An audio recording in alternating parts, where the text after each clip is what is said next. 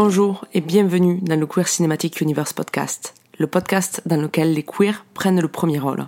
Pour ce nouvel épisode de Citizen Queer, on plonge dans le grand bassin pour prolonger un peu l'été et faire reculer la rentrée. C'est l'été de leurs 15 ans. Marie regarde les jeunes filles évoluer dans l'eau, de loin, sans oser s'approcher. Elle est particulièrement fascinée par Floriane. L'amie de Marie, Anne, est complexée par son corps et espère de son côté se faire aimer d'un des membres de l'équipe de waterpolo.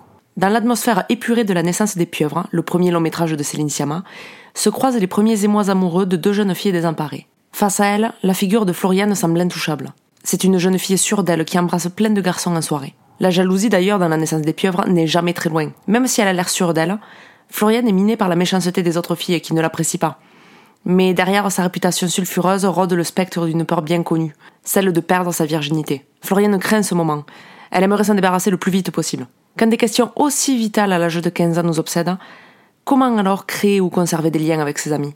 Pendant que Anne est consumée par son béguin, Marie trouve un moyen de se rapprocher de Floriane et de devenir sa confidente jusqu'à ce que leur relation devienne relativement ambiguë.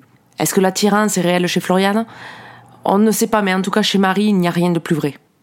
Des films qui parlent de l'éveil amoureux de jeunes filles de 15 ans, il y en a mille, mais aucun qui ne décrivent la cruauté adolescente comme le fait la naissance des pieuvres.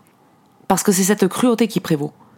Le microcosme social dans lequel nos héroïnes évoluent n'est tendre avec personne. C'est un été dur, en bulle, sans monde extérieur, pas même de figure parentale, qui représente bien finalement ce qui est important quand on a 15 ans.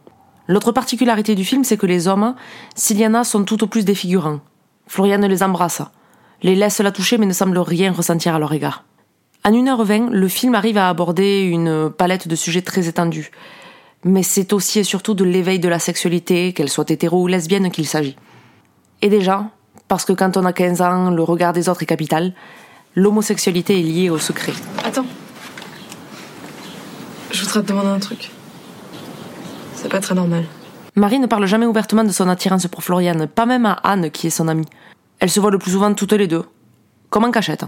Dans cette capsule intemporelle qu'elle était où elle se fréquente, Marie découvre ses premiers émois amoureux auprès d'une jeune fille qui en semble déjà blasée, ce qui donne aussi l'occasion d'aborder le sujet des rapports hétérosexuels compliqués. À 15 ans, les garçons ont déjà appris à imposer leur sexe et leur sexualité aux jeunes femmes, et les hommes, bien plus âgés, ne sont pas en reste. Mais comme le dit Sally Jane Black, une critique sur le site Letterboxd, qui est une femme que j'aime beaucoup lire, c'est nul d'avoir un béguin qui n'est pas réciproque, mais en soi ce n'est pas nul d'avoir un béguin. Et voilà ce qui adoucit, tout du long, la naissance des pieuvres. Au-delà de la dureté du monde adolescent, on suit les premiers émois de Marie, et finalement il importe peu que Floriane ait embrassé un garçon sous la douche, parce qu'à un moment donné, elle se saisit de la main de Marie, et elle note son adresse dessus. Ce sont des moments furtifs de ce genre qui font toute l'exaltation des sentiments amoureux, même s'ils ne sont que passagers.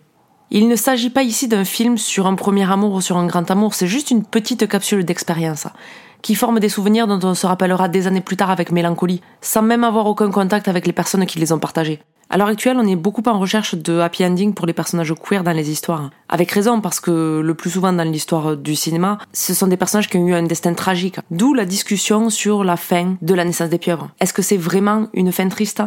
Je n'en suis pas si sûre. Ce film m'a un peu fait penser à Swing de Tony Gatliff dans cette manière de capturer l'instant d'un été. Et l'histoire de la naissance des pieuvres, finalement, ça ressemble à ces moments qui n'ont mené à rien de concret, mais quand même au plus important. La découverte de soi-même. À moi, le film m'a rappelé quand j'avais 16 ans, à la fin de mes premières soirées d'adolescente, quand je dormais dans le même lit qu'une fille pour laquelle j'avais un béguin terrible, et comment mon cœur s'emballait juste de la savoir à côté de moi.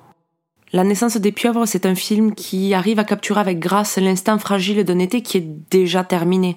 Plus que face à une histoire, j'ai vraiment l'impression d'être face à un souvenir au goût doux amer des premiers émois amoureux. Quelque chose de furtif, de fragile mais de profondément inestimable.